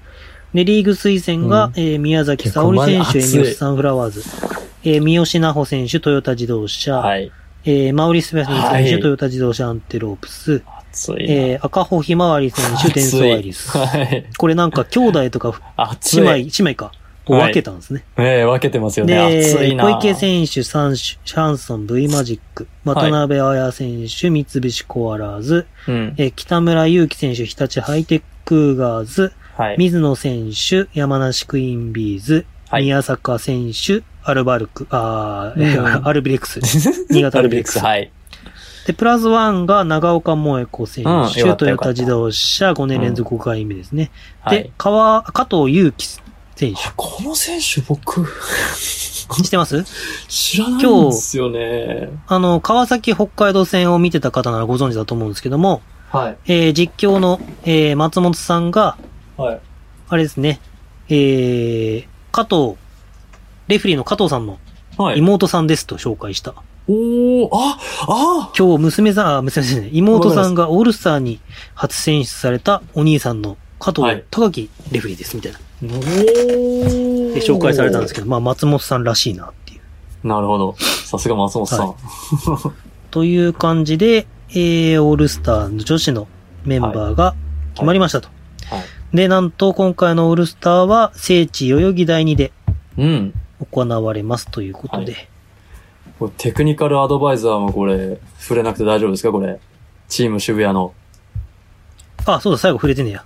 はい。チーム渋谷の、えー、ヘッドコーチがリーさんですね。リーさんでシすャンソンね。はい。シャンソンの。はい。はい。テクニカルアドバイザー が桜木 JR と。おー、なん熱でいこっちだけさテクニカルアドバイザーなのかちょっとわかんないけど、うん。熱い。これ B リーグの人たちも見に来てくださいっていうようなね、もう、言わんばかりの。はい。内容ですね。スーツ着て座ってはんねやろか。確かに。っヘアバンドしてへんねや。ていうことで。まあ、代々木第二っていうことで、合わせて、えー、ニュースとして扱うと、インカレがうん。 12月7日の本日から開幕しました。開幕しまた。した。はい。ちょっと残念ながらね、あの、コロナの多分関係で、棄権した学校とかがすでに何校かあって、うん。ちょちょっと不戦勝、不戦敗みたいな試合が何試合かあるんですけど、はい。まあでもね、えー、大学生がラストの試合をできるということで、うん。よかった。本当によかった。はい。僕はちょっとその自分の FM スタンドの配信で言ったんですけども、まあ注目選手は東京医療の、えーアルセイヤ湘南高校あ高校から行った女子の、うん。えー古木選手です ね。ちょっと彼女は別、別物なんで見てもらいたいです。マジですか古木選手。へはい。ーもうコーチから話を聞いてたんですけど、アルセイヤの。はい。もう、彼女は間違いなく物事が俯瞰で見えてるってコーチが言ってました。へー。ほんマジでうまいっすよ。本当ですかいや、存じ上げなかった。失礼ながら。へー。最近その強化部みたいな感じ女子も強くなって、7人とか8人ぐらいでウィンターカップ行ってたんですよ、一回。えどういうこと どういうこと いや、だからメンバーがそれぐらいしかいなかったから。どマジっすかいや、すごいっす。あ、あ、出ました。ふり、りこさんですかね。はい。。あら、大きくない。そうです、159センチしかない。あらら。なるほど。この方ですね。 そうなんです注目ですね。まあ、東京量はね、毎年ね、あのーそうなんですよ。強いですからね。強いし、うんいいで選手を輩出してくれるから。アレセイヤも、韓国人うのん。コーチ、今年関わったんですけど、韓国人のコーチがずっと教えてて、へー、で、そこでもう IQ がめちゃめちゃ叩き込まれてるんですけど、さらにそこで東京医療うん。で恩塚さんの元でできるっていうのは、うん彼女にとってはでかいだろうなっていう。うんうんうんうん。まあどうなんですかね。ただサイズがサイズなんで、ちょっと、まあ W にかかるかどうかっていうのはちょっと微妙なとこかもしれないですけど。うん。まあただ、東、えっ、と、大学レベルではおそらく無双しますね。なるほど。はい。あ、結構こう、でも、体もしっかりしてますね。そうですね。うんあの、アレセイヤって、結構その、あれなんですよ。はい。あの、フィジカルコーチとかみたいな、そのトレーナーとかともあ契そうなん約だをしてて、結はい構、はいはい新しいバスケットボール部のあり方みたいのを結構男女とも、うん。こう、作り上げてて、新しい、その、部活のカルチャーみたいなの作ってて、うん女子はうんうん初っ端からボーンって全国大会行きましたけど、多分はい、この2、3年で男子も全国大会に行くと思うんで、なるほど。まあではも、い有有名校ですもんね、どっ、だよね。有名校っていうか、強かった時は、男子が強かった時はセネガルの留学生取ってたんですよね。ああ、そうなんだ。であ今も結構取らなくてイメージあるんですけど。ああ、なるほど。で、急に強くなったんですけど、ええそういうのはなんかあんまりあれかな、みたいな感じになったのかわかんないですけど、うんうんうんそれをやめて日本人たちをしっかりスキルとか、はい。その、ゲームモデルとか組み立ててクラブを作ってるので、うんうんうんうんうん。結構その、概念が新しく変わっていく学校の一つかな、みたいな感じですね。うんうん花、まあ、実を結ぶのはもう少し先だけど、まあ、確実に実を結んでくれるだろうっていうような。そうですね。ね。いや、すごいな。いや、古木さん、あの、肩周りとかも、しっかりしてるし、うん。いや、マジすごいです、彼女。すごいっすね。彼、フィジカル強そうだな。うん、高校時代から強そうだなと思って。うん。あまあ、女性にあんまこういうこと言うのは、ちょっと失礼かもしれないですけど、うんでも本当に、うん。しっかりいやいいしてそ選う手だよだなマジでいい選手。ああ、ちょっと注目して見てみようかなと思います。はい。はい。まあ、ニュースは、あと、慎太郎さんなんかありますかいや、もう僕もとっと話せたんで、もう。じゃあ、そんなあれとやんころなくてでいいですかあの、あの、ユタ州の砂漠に急にモノリスが出てきたっていうニュースやんなくていいですか大丈夫ですか 何それだね何何詳しく教えて、じゃあ、それ。テレ東とかでやってますよ。 え、マジですかこれ、ユタ何の州ことの、ですかあの、はい砂漠に、あの、さ3メートルぐらいのピッカピカの三角柱のモドリスが現れたんですよ。何マジでですかわかんないです。誰も置いてないです。へーそれが、急になくなったんです。え、それはあれ何大魔王のバーンパレスみたいな話の大のもう大冒険の。本当にだから、そんな SF 世界ですギよガンジョが動いたの。動きましたよ。3メートルぐらいのモノリスがボーンって動いて、で、今ハンガリーにあるらしいです。どういうことっすかいや、意味がわかんなくて。で、でもだから、お、なんかどっかの市とか州とかが撤去したのかっていうと、いや、うち撤去してませんって言って。へー。ユタ州のモノリス。今僕の中でかなり熱いニュースですよ。 ちょっと古いかもしれないけど。テレす東とごかいで知やらってなかまっしたた、全よ。う然。ん。うん。え、じゃあ、有田哲平、女児誕生もニュースした方がいい ですか今、ヤフー開いたら出てきたんです触けれどにくい、触れにくい、触れにくい、触れにくい。触れにくい。もう。 JAL のあの飛行機事故とか取り上げた方がいいですかいや、もっと触れにくい。もっと触れにくい。もっと触れにくい。もっとセンシ飛テ行機ィ好きの僕としては。ブ。もっとセンシティブです、それ。まあじゃあ、こんなところでニュースは終わりますか。はい。次コーナーななんですか次コーナー何ですかおじさん。次コーナーなんです か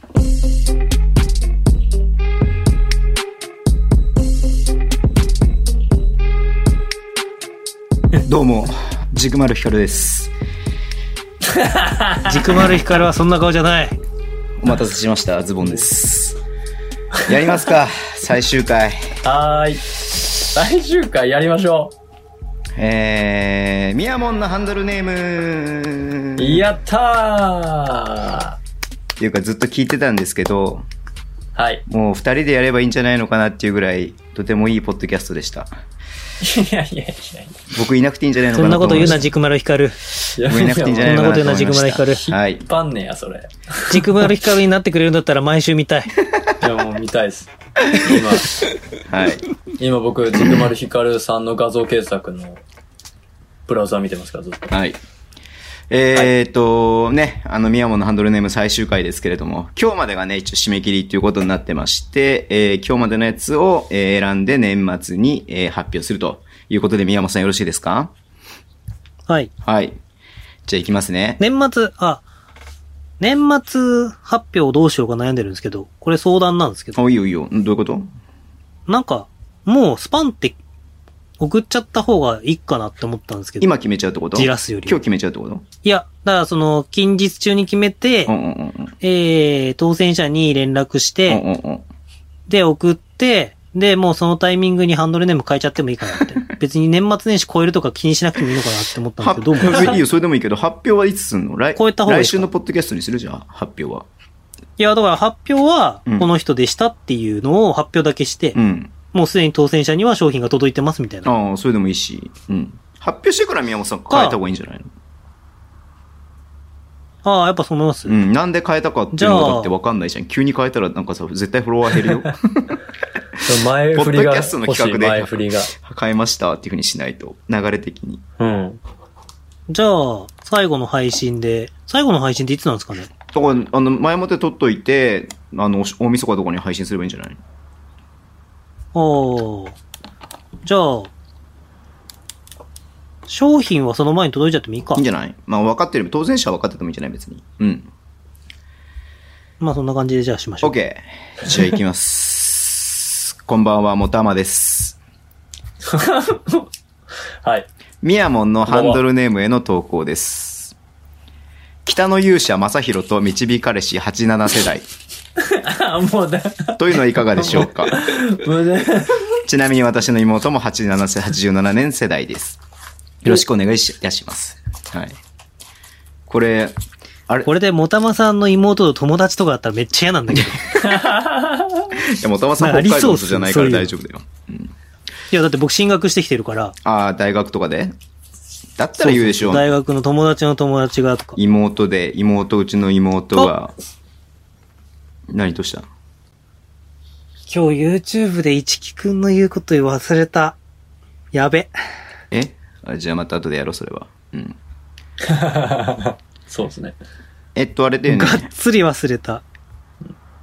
あの、さっき、謝んなきゃ勇者正宏と、モニカアル姫の物語やってたんでしょちそうそうそうそう。ょっと見てな、あんまり見れなかったんだ冒け険トどー。クドキュメンタリー。あの、記者会見が終わってさ、実況の松本さんがさ、ニヤニヤしながらはさ、い近づいてきてさ、携帯の画面見ててさ、はい。宮本さんとモニカさんのさ、YouTube ライブのさ、み映しててさ、これなんかコメントした方がいいですかって言われたんでさ、 ズボン今終わりましたって入れといてくださいっつって言ったんだけど。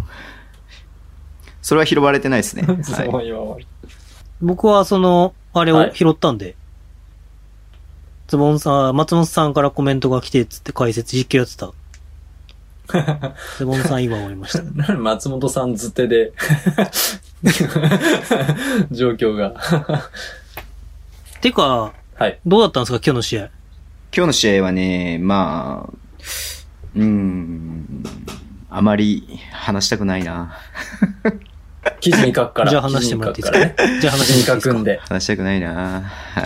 記事に書くまあからでも宮永さんはなんか思った以上に今日散々かなと思ってたけど見てる側からしてもでもまあそのディフェンスの部分には満足してるみたいな部分もあったみたいだねうんうんうんうんうんはいということは後で書きたいと思います次はい次長いよ覚悟して聞いてはいエクストラネームヤギめいめいさんズボンさん、宮本さん、慎太郎さあん、りがとこうございんますばんは。配信いつも楽しみにしています。ハンドルネームを応募して、死者もゲットしようのコーナーがあると聞きましたので、えー投稿いたします。1, 番、北海はぐれメタル。北海道を愛してやまないのに、道民から愛されず、北海道を愛してるがゆえに、批判めいたことを言ってしまう宮本さん。そんな斜めな姿勢を某有名ゲームのキャラに例えてみました。いいっすね、逆硬いに、し。はぐれ、逆にはぐれメタルって、何そういうかキャラなのわかんないけどね。逆に聞きたい。ね。まあ、なかなか会えないっていうのもあるしね。はい。すぐ逃げちゃうっていうのもあるしね。はい。えー、2番、 すぐ逃げちゃうってのもあるしねえか。 2番、はい。死者もん。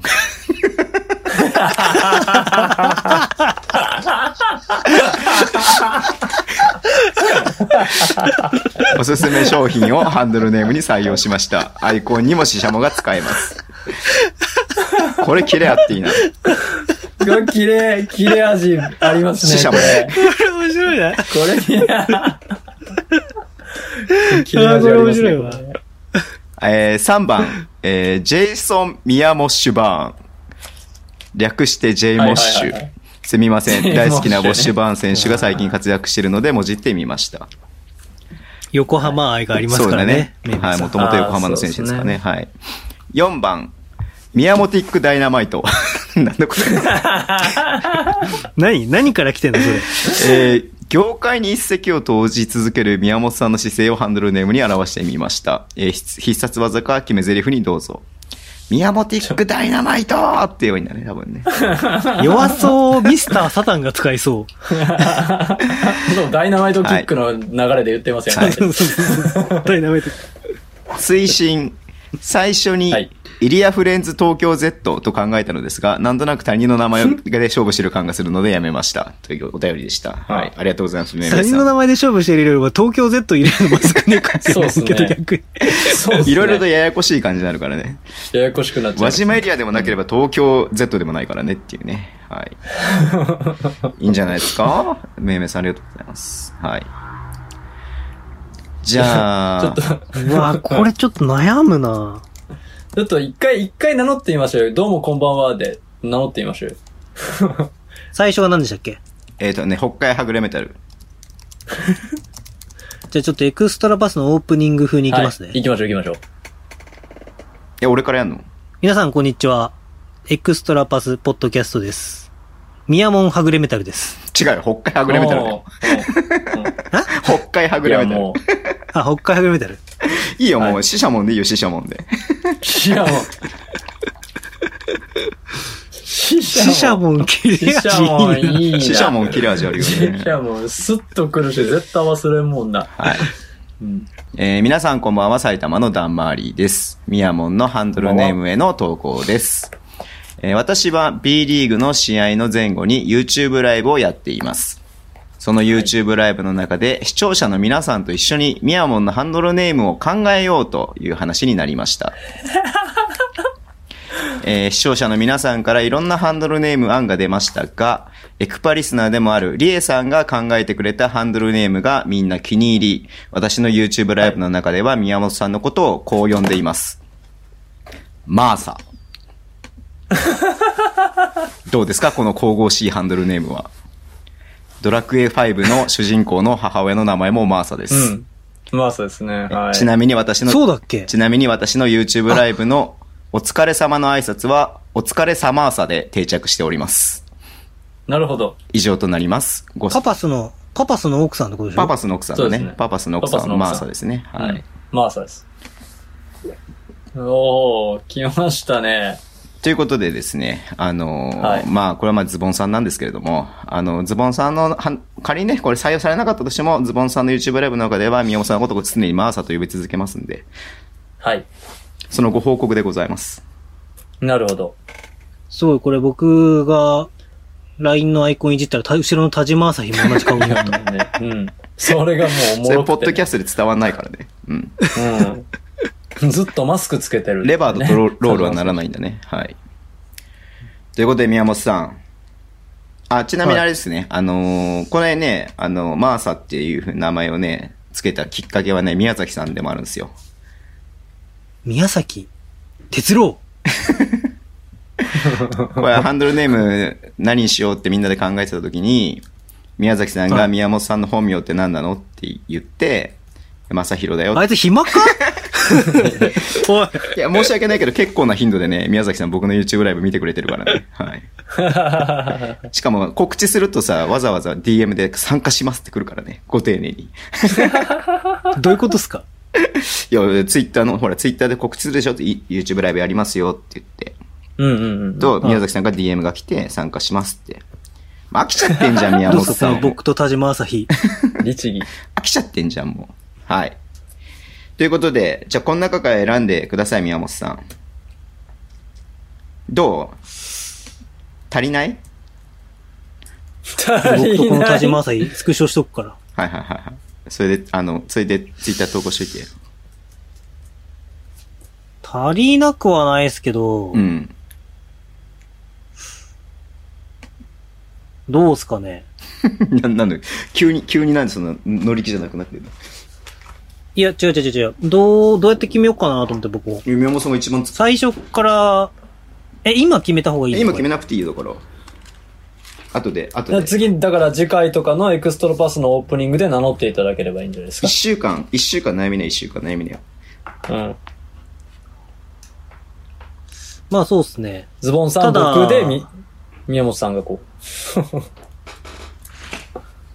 これ、でもどう、どう発表すりゃいいんだ そ、そんなに考える必要あるえ、発表 して、当選者を発表して送って、はいはいはいはい。で、あ、え、でも発表は、最後の配信で発表するのうん、どっちでもいいよ。だから来週発表して、で、来週もうその、あのーもう連絡取って送っちゃってもいいし、で、年末年始だけ変えるとかでもいいし。ああ。で、まあ、あれしたら、もしツイートするんだったらそこからツイートしてくださいみたいなそう。そうそうそうそうそうそう。う。うん、うん、うん。まあじゃあちょっと1週間、2週間悩みますわ。はい。はい。早い方がいいと思います。あいや、あ楽しみだな。間空いちゃうとよくわかんなくなっちゃうんで。はい。ラビリンスになら間、間空いちゃうと多分死者門になっちゃう から。ないかな。 もう、これか音でな決めちゃ死者門すげえ、な、語呂いいじゃないですか。う。音で、音で、音で言うともう抜群ですよ。あれ僕はもうラビリンスになってほしいんですよね。ちょっとなマーサは宮崎くんがちょっと関与してるってなるとちょっとななんでなんでなんでそこはいいじゃないですいや宮崎くんめっちゃ面白くて、か。 はい。なんか、まあ今、ドイツ結は構いその、なんつうの、ロックダウン。うん。で、週ごとにいろいろ使うからあれなんだけど、外出できないわけじゃないからあれだけど、そのまあ、会うところ人もいないし別に。うん、うん、うん。まあ、まあまあ。練習と家の往復、うん。で、なんかドライブかなんかしてたのかなこの間オフがあって。はいはいはい。チームの車があるあるらしくて。うん、うん。したら、いいっすね。なんか、ずっと宮本さんとズボンさんのエクストラパスのポッドキャストを聞きながらドライブしてましたって LINE 来 て。なんなん彼女なんで嬉しいすって。 いや、もう嬉しいでいい。そこなんでありがとうございますでいいじゃないですか。嬉しいですでいいじゃないですか。頑張りますでいいじゃないですか。なんなんですか。何なんですかそこは。あれ、そうばっかりしてねえよ。はい。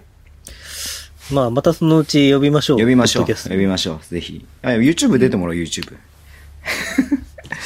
そうですね、時 YouTube 間が、は。時間が、もう、合う合わないねえ、あるじゃなおい。時間めっちゃ合うんすよ。めっちゃ合うんですね。なんか、ちじゃあょうどこっちの夜の時間になんか向こうが昼間でね、あれみたいだよね。ああ、そうなんうんうんだ。ちょうどなんだで、しかもその時間だけ練習がなくてフリータイムらしいですよ。うんうんうんいや、もう、そのために開けてはるじゃないですか。そう。そう、そのためにドイツに行ったそのんですよ。ために開けてはる。ちょうどいいみたいですよ。だから、なんか、いつもそうやって言ってえます。うんー。ご忙しいのにって言うと、この時間はちょうど空いてるんですっていつも言って。 うん。はい。じゃあちょっと悩むということで、はい。はい。ですね。はい。じゃなるかあ、な収収束モにニ。カ・アル姫に相談してみます。モニカル。姫しょ相談して。うん。勇者正宏もいるよ。勇者正宏も。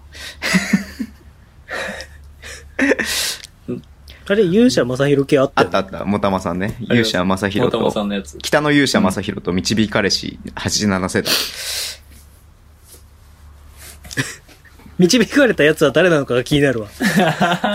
長いよね。後ろついてってるわけですよ。後ろついてってますよ、そしたら。馬車付きでついてってますよ、そしたら。いや、87世代じゃないじゃないですか。あ ー僕ちょっと違だってう。 87世代って、渡辺、大塚、古川。うんうん。うんうん。そうか。あとまだいるかなああ、長沢健二。あそこタメなんだ。知らなかった。ダメですよ。タメなんだ。 そうっかタメそっか。へえ。ダメだか。ら、長沢くんの後輩とかが僕の友達とか。ああ、なるほどね。大学一緒でえーそうなんだ。へえ。そう。あ、そういえば行くエクセレンス。16日。僕は行こうと思ってまこす。の間、慎太郎さんと渚と行こうね、みたいな話してたんだけど。うん。そんないっぺんにみんな入れるんですかだったら僕別に普通にあれあ、遊びに見に行くんですけど。